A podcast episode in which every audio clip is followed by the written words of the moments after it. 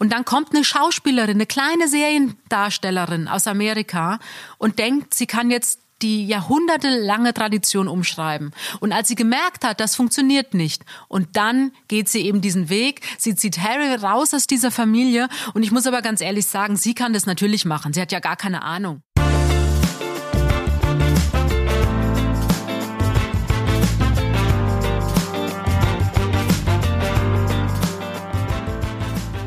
Hallo und herzlich willkommen zu Bunte Menschen. Ich bin Marlene Bruckner, Journalistin bei Bunte und spreche mit Tanja May, stellvertretende Chefredakteurin. Hallo Tanja. Hallo Marlene. Ja, wir haben heute ein besonders brisantes Thema. Wir sitzen hier, es ist Montag und ja, das große Interview von Meghan und Harry ist jetzt rum und die ersten Zitate sind da und was kann man sagen, man ist geschockt, oder? Also ganz ehrlich, ich bin nicht aufgestanden heute Nacht, weil es lief ja ab zwei Uhr, mhm. hätte man es ja angucken können. Aber ich habe gedacht, nee, sonst rege ich mich so auf, dass ich überhaupt nicht mehr schlafen kann. Ja. Und genauso war es natürlich, als ich heute Morgen ganz früh aufgestanden bin, ähm, habe ich mir das durchgelesen, was sie da von sich gegeben hat und habe mir auch die Sequenzen angeschaut. Und ich muss sagen, ich bin jetzt wirklich sprachlos über diese Frau. Und ähm, bei mir ist sie jetzt komplett durch. Ich muss ganz ehrlich sagen, man hat ja mit viel gerechnet, aber das hat mich echt überrascht. Also, dass sie, das ist der Knaller, was sie da ein nach dem anderen hat sie rausgehauen. Ja, aber ich weiß nicht, wie es dir geht. Also die ganzen harten Sätze, was sie da sagt, dass sie nicht mehr leben wollte und wie schlimm das alles war. Und es berührt mich aber nicht, weil ich bei ihr, ähm, wie gesagt, das ist alles zu viel. Es ist so inszeniert, auch wie sie sich ausdrückt. Und ich sage ja schon die ganze Zeit, sie spielt eine Rolle.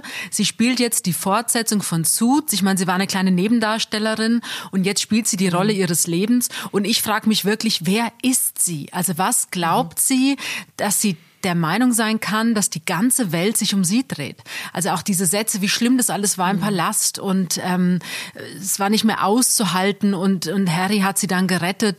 Ich meine, das klingt jetzt, als wenn die 20 Jahre irgendwie im Kerker eingesperrt äh, war. Ja. Die waren ja nicht mal, die war zwei Jahre im Palast.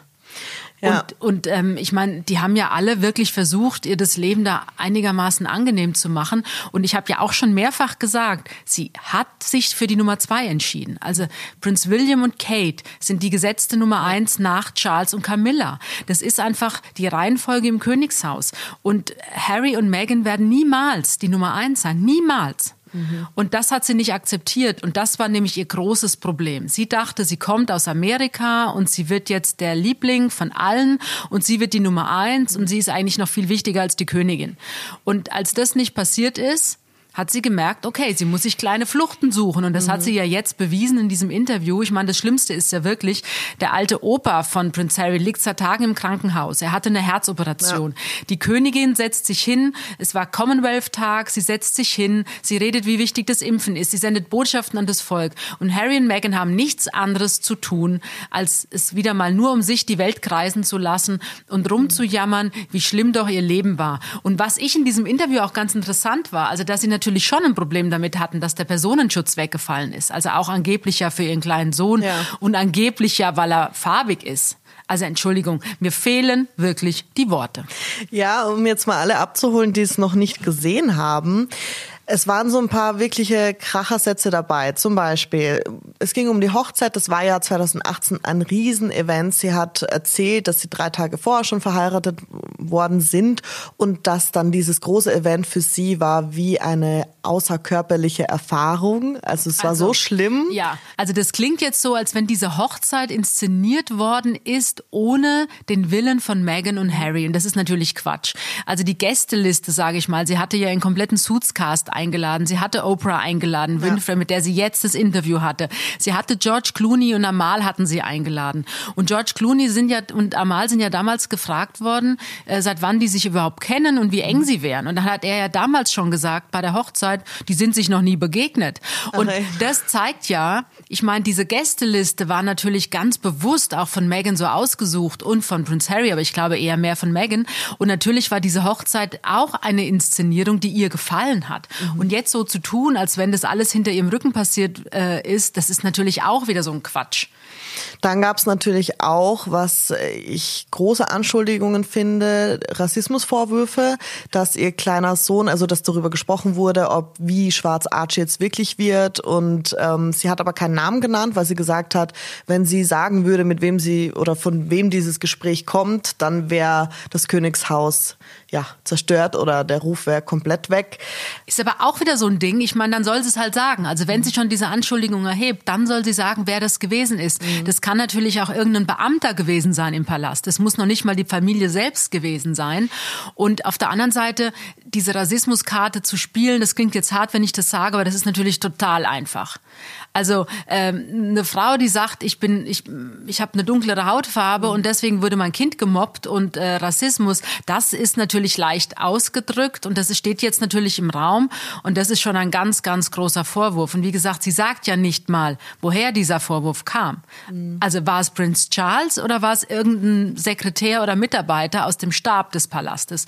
Und ich finde, das ist auch ein großer Unterschied. Aber sie lässt es jetzt einfach wieder im Raum stehen, weil sie natürlich weiß, dass sie damit ähm, ganz, ganz schwerwiegende Vorwürfe in den Raum stellt. Genau, und ich habe, also als ich es gehört habe, die Rassismusvorwürfe, dachte ich, also für mich klang es so, als wäre es wirklich aus dem inneren Kern der Familie. Also sie hat natürlich keinen Namen gesagt, aber so wie sie sich ausgedrückt hat und auch dass Harry dann nochmal gesagt hat, das wird für immer, das, damit wird er nie in die Öffentlichkeit gehen, wer das gesagt hat, hat für mich so ein bisschen suggeriert, ja, es war jemand sehr Wichtiges vom Königshaus. Aber ich muss auch da ganz ehrlich sagen, ich meine, als die Königin damals sich in Prinz Philipp verliebt hat, war das ja auch ein Riesenthema, weil er Deutscher ist. Also mit der Vergangenheit natürlich, mit dem, mit dem Zweiten Weltkrieg und diese ganze Geschichte und auch die Familie Mountbatten. Das wurde damals auch rauf und runter diskutiert. Und das war natürlich auch nicht einfach für die Königin, sich für diesen Mann, sie hat sich entschieden, also sie war ja noch ganz jung, aber sie wollte diesen Mann. Und ich finde es jetzt auch nicht wirklich dramatisch, wenn jetzt auch innerhalb der Familie mal dieses Thema Hautfarbe thematisiert wird. Egal ja. in welche Richtung. Also ich meine, das würde doch deine Familie, meine Familie, das würde ja jeder machen. Und dass das innerhalb der Familie thematisiert wird, man weiß ja auch gar nicht in welchem Kontext. Es naja, kann ja, wenn es gesagt wird, dass das schlecht ist, dass das Kind dunkelhäutig Nein, ist, natürlich das sagt sie ja nicht, dass es schlecht ist. Es, es wurde, wurde thematisiert, wie dunkel das Kind möglicherweise sei. Mhm. Das hat sie gesagt und das finde ich nicht schlimm. Ja. Und dann hat sie natürlich gesagt, dass sie depressiv war, dass sie oder ist, man weiß ja auch, Depression ist ja auch immer ein schwieriges Thema. Sie sagt, ähm, sie wusste gar nicht mehr wohin. Teilweise wurde sie in einen Palast eingesperrt, hat in ein paar Monaten nur dreimal das Haus verlassen. Und ähm, ja, wirklich bis dahin, dass sie gesagt hat, sie möchte nicht mehr leben. Und Harry musste sie dann retten, sozusagen. Ja, ja. Also ganz ehrlich, ich fand ja auch die Art und Weise, wie sie ihre Fehlgeburt ich sag mal, der Abgang des Kindes muss ja in den ersten vier, sechs Wochen passiert mhm. sein, ähm, weil sie ist ja danach recht schnell wieder schwanger geworden. Sie ist ja jetzt schwanger, da freut sich ja auch jeder, ist ja auch schön. Es wird ja auch ein Mädchen, wie wir jetzt erfahren haben, hat Harry ja erzählt. Aber auch damals dachte ich schon, das ist alles viel zu viel, wie sie das jetzt ausdrückt, wie sie das formuliert, wie sie die Szene schildert. Ich weiß nicht, ob man das macht, wenn man wirklich so tief verzweifelt ist. Es klang alles so poetisch. Mhm. Und wirklich eins zu viel einfach. Und genau das Gleiche sagt sie ja jetzt auch, ähm, dass sie in diesem, an diesem einen Abend nicht mehr leben wollte und dann äh, wollte Harry sie zu Hause lassen, weil sie ja beide einen Termin hatten und dann sagt sie, nein, sie kann nicht allein sein und sie klammerten sich aneinander und er hat sie dann gerettet. Mhm. Ähm, und er sagt auch, sie habe ihn gerettet. Also wer da jetzt wen gerettet hat, weiß ich nicht. Sie haben sich scheinbar gegenseitig gerettet. Aber das ist mir jetzt auch alles schon wieder viel zu zu too much einfach. Mhm. Und es ist ähm, die Worte, die sie da wählen, beide, das ist einfach so poetisch. Und sie, sie gehen natürlich voll auf diese Diana-Schiene. Genau. Ähm, Harry sagt ja auch, er wollte nicht, dass das sich wiederholt und er wollte seine, er musste seine Frau retten. Er hatte Angst, dass sie den Weg geht wie Diana. Und man muss sagen, Diana hat ja dieses große Interview damals gegeben. Und ich glaube, in dem Moment, also wo sie ausgepackt hat, mhm. wie unglücklich sie ist und wie schlimm die Ehe ist mit Charles und mit ja. Camilla, die ja die Geliebte damals war, ähm, und sie hat ja dem Palast auch volle Breitseite eins mitgegeben. Und damals, in dem Moment, als sie das Interview gab, war sie stolz darauf. Aber sie hat ja hinterher auch selbst gesagt, dass sie dieses Interview zutiefst bereut hat. Und ich bin sicher, genau so wird es Meghan und Harry gehen. Weil jetzt stell dir vor, sein Opa liegt im Sterben. Der Mann ist 99, er wird 100 dieses Jahr, er liegt jetzt im Krankenhaus. Mhm. Natürlich kann der noch eins, zwei, drei Jahre leben, aber angenommen, der stirbt jetzt in den nächsten Wochen oder Monaten. Ja. Wie soll Prince Harry es schaffen, nach England zu kommen und so zu tun, als wenn alles okay ist und wenn er der trauernde Enkel ist. Also ich an der Stelle seiner Familie, hm, weiß ich nicht. Also ich stelle mir das sehr, sehr schwierig vor, dass er jetzt einfach dann wieder so tut, als wenn alles normal wäre. Mhm. Er sagt ja auch in dem Interview, also man man hört es ja zwischen den Zeilen, das Verhältnis zu seinem Vater ist im Moment quasi nicht präsent. Und er sagt, es ist für ihn ein dringendes Bedürfnis, das wieder zu heilen. Genau. Das heißt, das ist im Moment kaputt, komplett. Ja. Und er spricht ja auch über seinen Bruder, äh, Prince William. Und er sagt, dass die beiden durch die Hölle gegangen sind, aber im Moment wären sie auf verschiedenen Wegen unterwegs. Auch das heißt, da ist überhaupt kein Verhältnis, obwohl die so, so eng waren. Und auch die Frau von Prince William, Herzogin Kate, das, die waren ja so eng bis Megan kam. Ja. ja, das hat mich tatsächlich gewundert, dass Harry dann auch auspackt. Also Harry kam ja dann zum Interview dazu, hat dann erstmal das Geschlecht des Kindes preisgegeben, dass es ein Mädchen wird. Finde ich auch natürlich alles sehr inszeniert. Man wartet inszeniert. bis zu diesem Interview.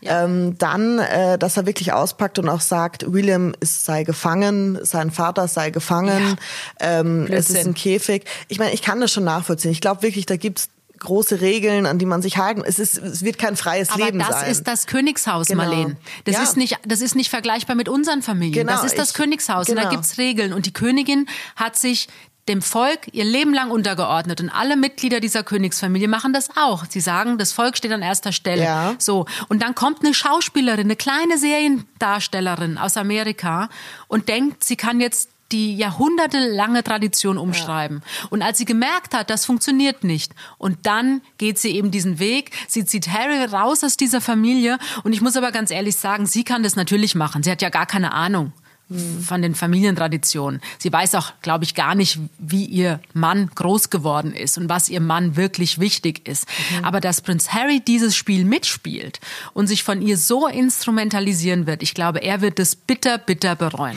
Genau, das, was ich gerade sagen wollte, ist, ich kann die Kritik ja verstehen in einer Weise. Du sagst, es ist Tradition, ja natürlich, aber Harry wurde da ja auch reingeboren. Ich kann verstehen, dass er vielleicht nicht glücklich ist.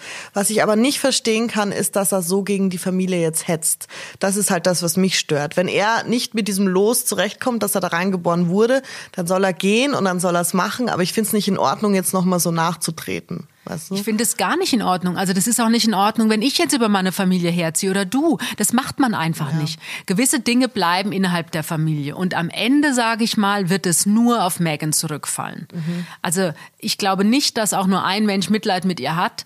Ähm, und ich meine, ihre eigene Familie hat sie ja selbst auch zerstört. Genau. Aber da sagt sie ja auch wieder. Ich habe meinen Vater sie verloren. Sie hat ihren Vater ja, verloren. sie hat ihren Vater verloren. Aber warum? Sie hat ihre ganze Familie verloren. Bis auf ihre Mutter steht ja niemand mehr zu ihr. Mhm. Und ich meine, da muss man doch auch mal drüber nachdenken. Es kann doch nicht immer sein, dass nur alle anderen die Schlimmen sind. Mhm. Also sie muss da auch mal bei sich anfangen, die Schuld zu suchen. Und scheinbar ist sie ja eine schwierige Persönlichkeit, weil die komplette Familie, bis auf ihre Mutter, will mhm. niemand mehr etwas mit ihr zu tun haben. Mhm. Und jetzt macht sie das Gleiche mit der Familie ihres Mannes. Was mich auch ein bisschen gestört hat an der ganzen Sache ist, dass Oprah Winfrey, finde ich, viel zu, also sie, sie hätte kritischer sein müssen, finde ich. Also, naja gut, Oprah kann ich verstehen. Sie hat das Interview des Jahres bekommen und natürlich ordnet sie sich komplett Megan unter, es ist klar. Sie ist natürlich stolz, dass sie dieses Interview hat, aber ich sage auch klar, als die Journalistin dieses Formates, ja. dass sie ja eigentlich ist oder dass sie vor allem sein will, ja. hätte sie kritischer nachfragen müssen, das ist klar. Finde ich auch, weil es ging halt wirklich darum, wie wir schon davor gesagt haben, sie wird sich als Opfer inszenieren.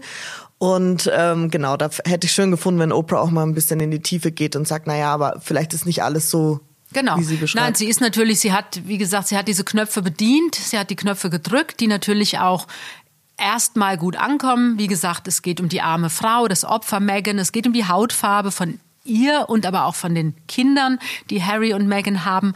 Ähm, diese Knöpfe hat sie natürlich voll bedient und sie ist natürlich dankbar und demütig, dass die beiden mit ihr reden und deswegen verhält sich Oprah so, ja. Genau.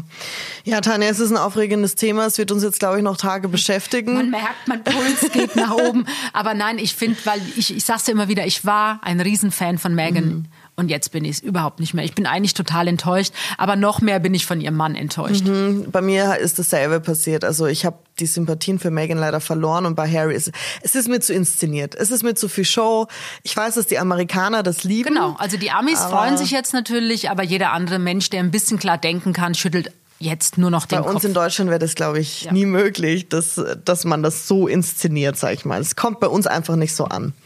So, Tanja, wir reden jetzt aber über unser Titelthema von der aktuellen Bunte, nämlich über Nasan Eckes, die beliebte Moderatorin.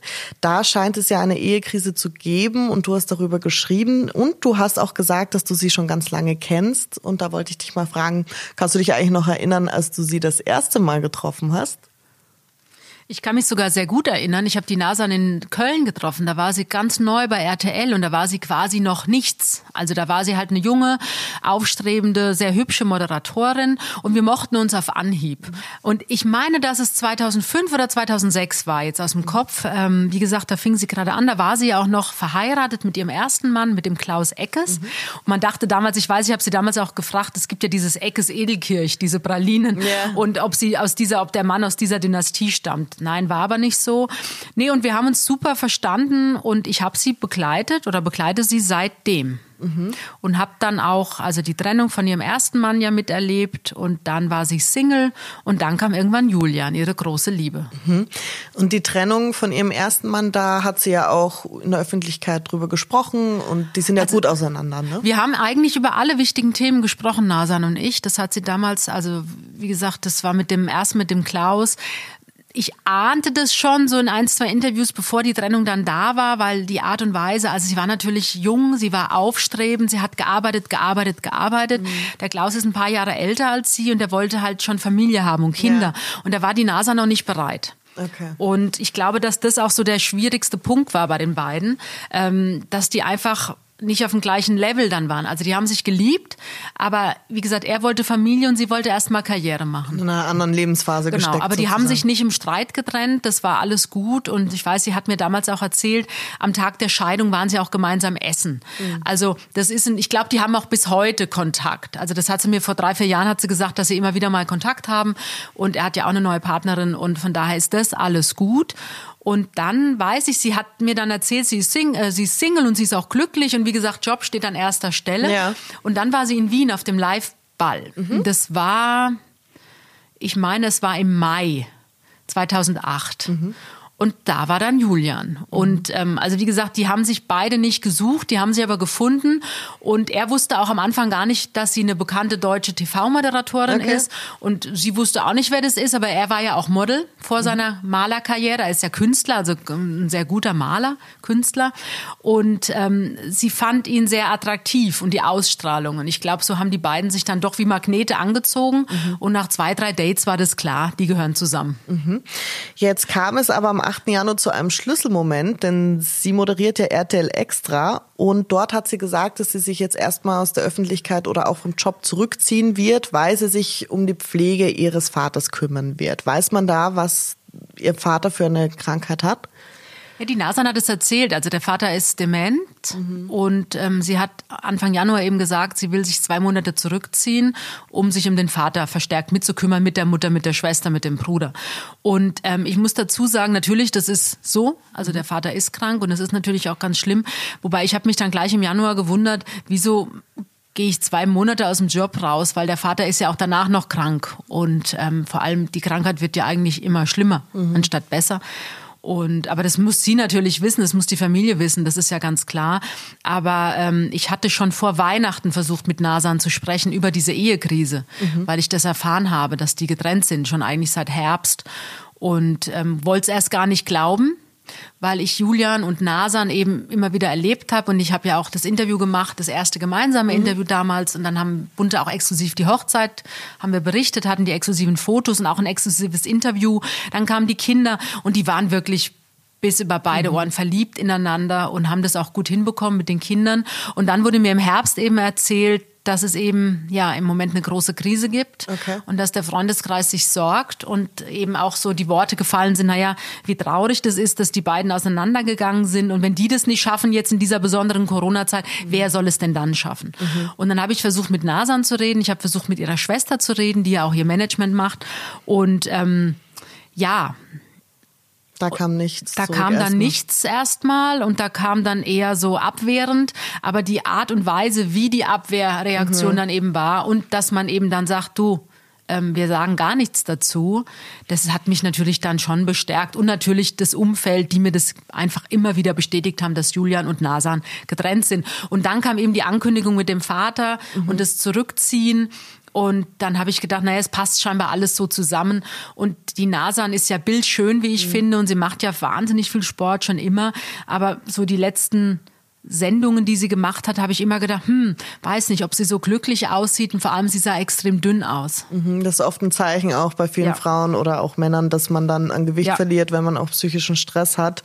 Was natürlich auch auffällig ist, und das ist ja das Tückische an Social Media, dass sie schon länger keine Fotos mehr zusammen mit Julian gepostet hat. Und da sie, immer wenn man dann glücklich ist, postet man Fotos, aber man denkt ja. nicht so weit, naja, wenn es mal nicht so ist, dass wenn wir nicht mehr glücklich sind und keine Fotos posten, dass das genauso auffällt auffällt. Und so war es jetzt genau, eben auch. Genau, das ist auch noch so ein kleines Puzzleteil. Also die beiden äh, machen natürlich jeder ihren Job und die halten mhm. das auch getrennt.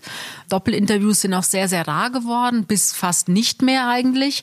Die Kinder halten sie auch raus. Also Nasan hat immer mal wieder Fotos gemacht, wo die Kinder von hinten zu sehen sind mhm. oder von der Seite oder kleine Videos, ganz süße Jungs. Ähm, und auch mit Julian gab es immer wieder schöne Fotos, mhm. dass man so einen Einblick bekam. Und das ist eben jetzt auch seit ein paar Wochen gar nicht mehr der Fall.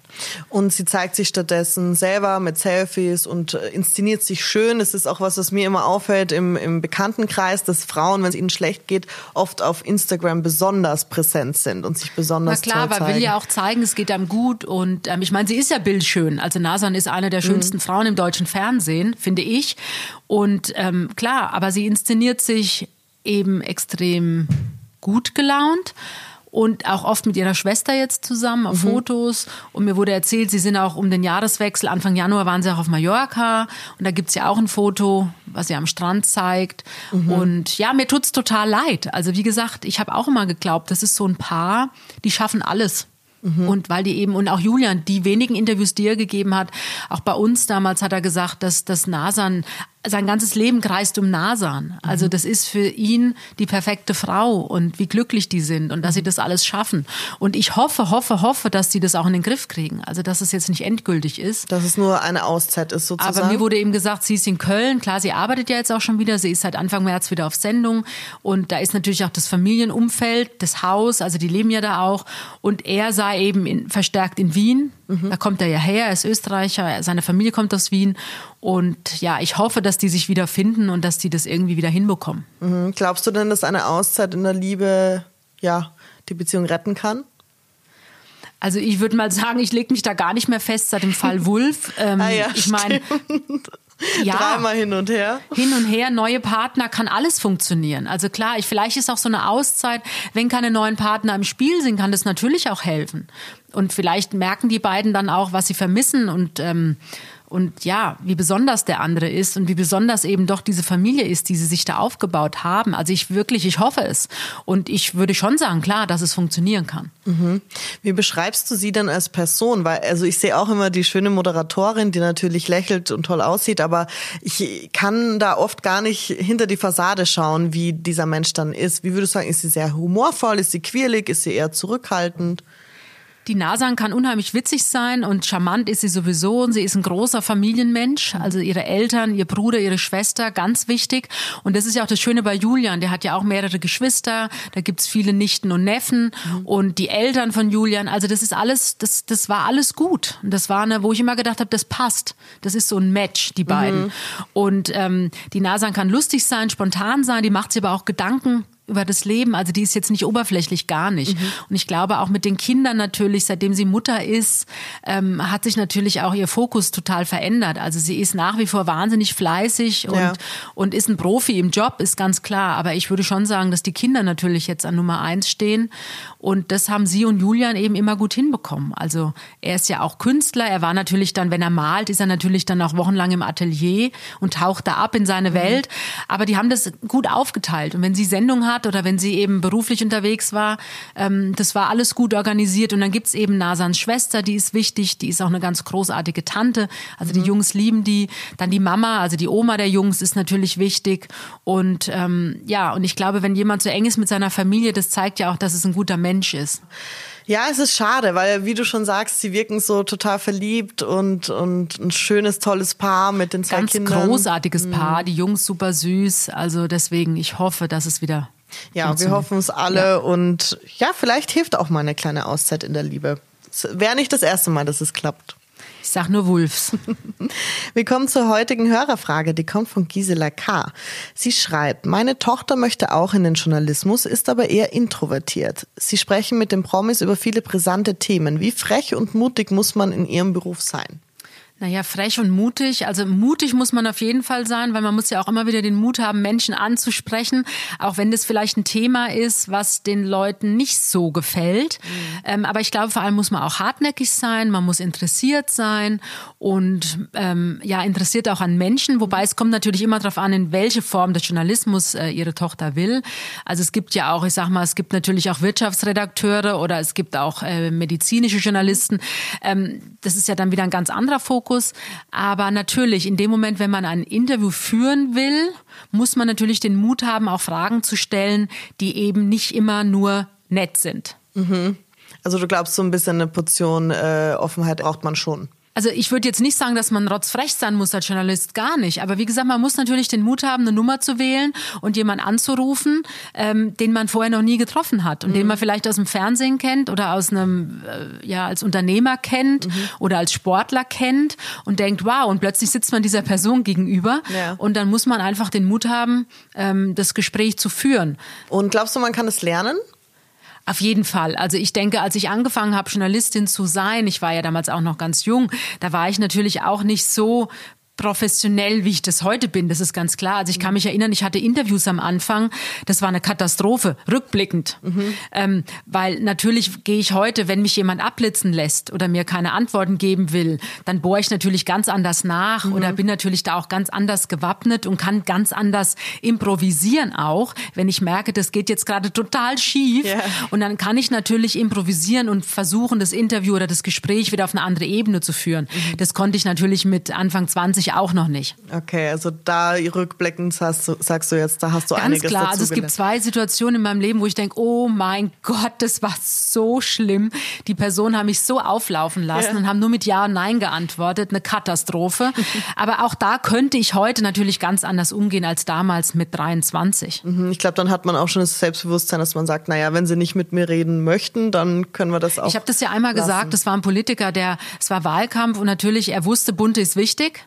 Deswegen hat er mit mir geredet. Seine Frau saß daneben. Aber man merkte halt an jedem Satz, er hat überhaupt keinen Bock auf mhm. dieses Gespräch. Und das hat er mir auch ganz klar gezeigt und war total schnippig und hat auch immer so, ja, hm, nein, weiß ich nicht, sage ich jetzt nichts zu.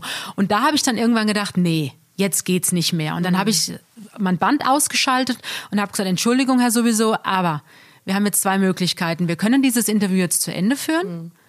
aber dann bitte so, dass Sie mir auch wirklich antworten, dass es eben auch jetzt ein richtiges Interview ist, mhm. dass sie mir auch offen antworten. Wir können es aber auch einfach sein lassen, weil es ist jetzt kein Drama. Also wenn sie keine Lust haben, lassen ja. was. Die Bunte wird trotzdem erscheinen nächste Woche, ähm, aber so geht's nicht. Mhm. Und dann hat ihn seine Frau auch noch mal ein bisschen äh, sich zur Seite genommen ja. und auf einmal ging's. Okay. So, also das Selbstbewusstsein habe ich natürlich heute. Das hatte ich auch vor fünf Jahren. Mhm. Das hatte ich aber vor 20 Jahren noch nicht, ganz mhm. klar. Also, dann hoffen wir, dass es gute Tipps waren von Tanja für ihre Tochter und sie soll es einfach probieren. Auf jeden Fall. Also Journalismus ist mit der schönste Beruf der Welt, ganz klar. Und wenn man für Menschen sich interessiert, dann ist es der beste Beruf überhaupt. Wollt ihr noch mehr wissen, dann schreibt uns gerne eine Mail an buntemenschen.podcast.gmail.com und wir freuen uns immer auf eure Zuschriften und freuen uns natürlich auch wie immer auf nächste Woche. Danke, Tanja. Danke dir, Marleen. Tschüss.